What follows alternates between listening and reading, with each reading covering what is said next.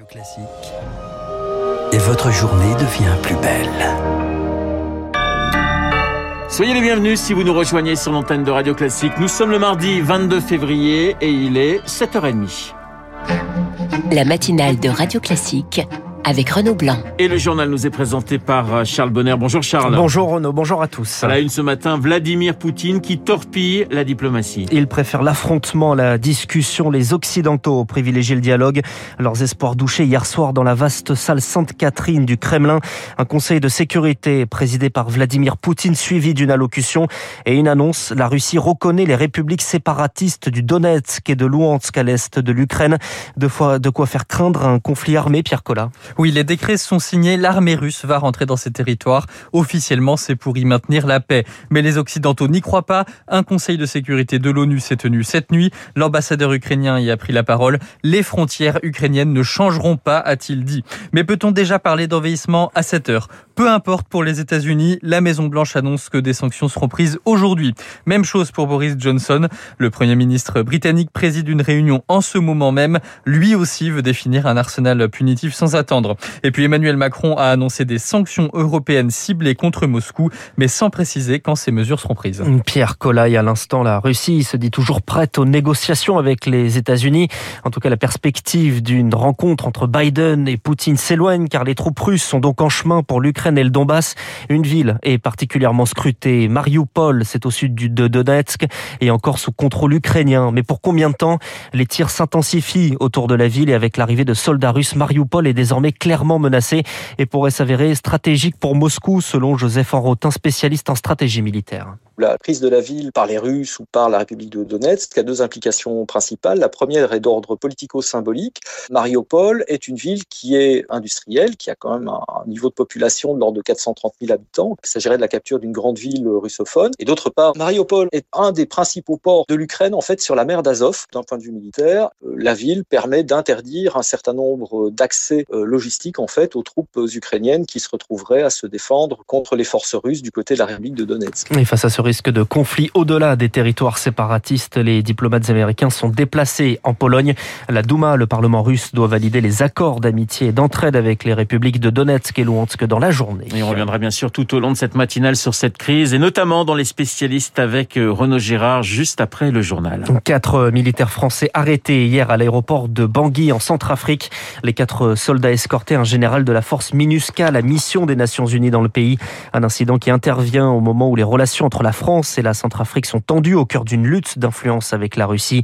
L'état-major des armées françaises annonce que le problème est en cours de règlement et qu'à ce stade, il n'y a pas d'inquiétude. Pratiquement 7h33 sur Radio Classique. Même contaminé au Covid, il est possible de sortir de chez soi. Eh bien, c'est la stratégie euh, du vivre avec le virus de Boris Johnson. Un changement radical de stratégie du Premier ministre britannique. La fin de l'isolement obligatoire, place à la responsabilité individuelle.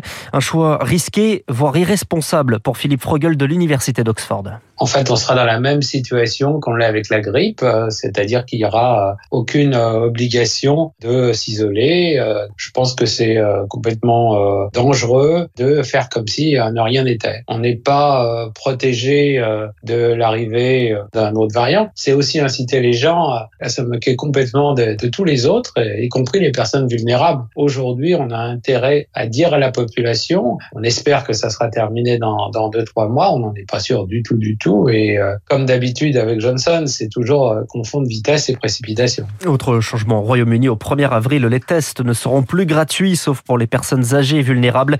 Décision justifiée en raison de son coût financier. Ils en ont souffert du Covid. Les entreprises de l'hôtellerie-restauration et depuis les confinements, il manque de bras en cause des salaires trop faibles, mais pas seulement des horaires décalés, un travail physique. Alors pour améliorer ces conditions de travail, les patrons et les salariés entament de nouvelles discussions aujourd'hui avec l'espoir de faire revenir les candidats. Le reportage d'Azaïs Perronin dans l'Indre-et-Loire sur la place très touristique du Château d'Amboise. Dans cette plus ancienne bâtisse de la ville, avec sa façade en colombage, les plats traditionnels défilent. Mais malgré la réputation du restaurant L'épicerie, la gérante Aurore Garot-Boucher peine à recruter. Depuis le Covid, euh, certains ont perdu leur place. D'autres euh, se sont euh, vus confortables en ayant des week-ends, des soirées, etc. Et finalement, on fait le choix de quitter le métier. Pourtant, les dernières négociations dans le secteur ont permis une augmentation des salaires de plus de 16% en moyenne. Mais le problème est bien ailleurs selon elle. C'est pas qu'une question de coût d'argent, c'est une question de confort de vie. Aujourd'hui, il est là le problème. Horaires et vacances décalées, travail le dimanche et les jours fériés, ces métiers perdent en attractivité. Avant, Cécile Cariou, directrice d'un hôtel 4 étoiles de la ville, voyait les candidats frapper à la porte. Aujourd'hui, les logiques se sont inversées. On se retrouve à devoir séduire les, les candidats pour qu'ils viennent chez nous. Donc, on essaie de leur donner envie. On a tourné des petites pastilles vidéo dans nos maisons qui mettent en avant les jeunes qu'on a. Je m'appelle Jérémy, je suis responsable de salle à Amboise. Après, les capsules, elles renvoient toutes sur un outil informatique, un site internet sur lequel on a euh, les différentes offres d'emploi proposées par tous les partenaires. Rien que sur la petite ville d'Amboise, 250 postes sont à pourvoir dans l'hôtellerie-restauration. Le reportage d'Azaïs Perronin pour Radio Classique à Amboise. Augmenter les salaires, c'est dans le programme de tous les candidats invités hier par le MEDEF, un grand oral auquel se sont pliés six prétendants à l'Elysée, euh, dont tous mettent en avant la compétitivité et la réindustrialisation. Réindustrialisation, pardon, c'est pas facile à dire.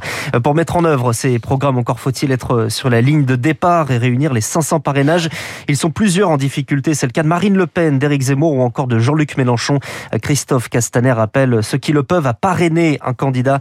Un appel lancé dans le Figaro ce matin. C'est un devoir citoyen, dit-il. Euh, Charles, le gouvernement lance un signal politique à quelques jours du salon de l'agriculture. La France va interdire l'importation de viande issue d'animaux traités aux antibiotiques de croissance. C'est déjà interdit dans l'Union européenne, mais pas aux États-Unis, par exemple.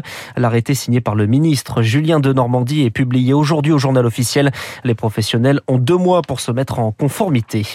La chasseuse de 17 ans, auteur d'un coup de feu mortel ce week-end dans le Cantal, va être déférée au tribunal aujourd'hui. Annonce du parquet d'Aurillac, un accident qui a remis la question de la chasse au cœur du débat présidentiel. Sans transition, c'est une nouvelle passion française. Les enchères atteignent des records. Le produit des ventes atteint 4 milliards d'euros en 2021. C'est un record en hausse de 40% par rapport à 2020. La France confirme donc sa quatrième place sur le marché mondial. Paul Henry est le président du Conseil des ventes. On avait vu qu'il y avait en effet un engouement, mais je dois dire que je m'attendais pas à avoir un chiffre aussi fort. Du fait peut-être de la crise d'ailleurs, il y a des gens qui n'ont pas dépensé leur argent euh, et qui l'ont un peu gardé pour faire des achats de confort ou de plaisir. Tout le monde s'est mis aussi sur Internet et donc je pense que c'est une habitude nouvelle qui s'est prise avec des nouveaux consommateurs. C'est très positif pour le marché et très positif pour la France surtout parce que c'est vrai que les États-Unis, la Chine ont pris des places considérables, mais la France conserve quand même euh, la quatrième place et maintenant la première place en Europe puisque la Grande-Bretagne en est sortie. Et puis du sport et du tennis. Et Novak Djokovic lance enfin sa saison après son expulsion d'Australie, faute de vaccin. Le Serbe était opposé à l'Italien Lorenzo Musetti à Dubaï.